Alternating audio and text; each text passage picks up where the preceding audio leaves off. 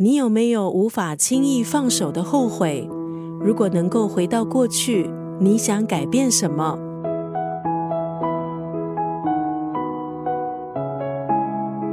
日本作家川口俊和用文字叙述你对一杯咖啡能有的幻想。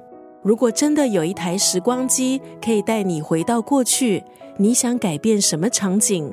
重新成为过去的旁观者？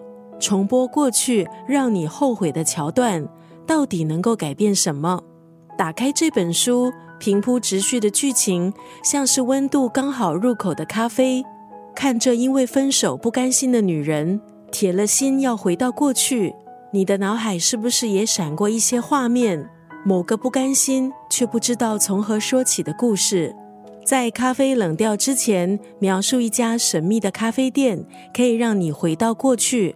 可是却有很多规则，例如只能停留一杯咖啡的时间，不能离开回去时的座位，必须遵守什么也不能改变的旁观者的规则。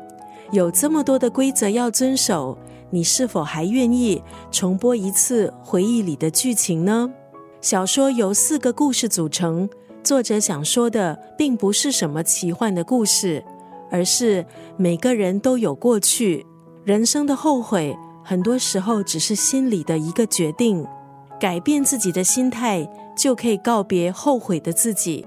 今天在九六三作家语录就要分享这本小说《在咖啡冷掉之前》当中的这句话：“未来还没到，全看你自己。”这部温馨的小品，或许想要传达的是：当下如果有想表达的心情，就勇于表达。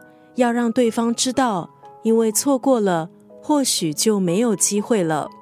未来还没到，全看你自己。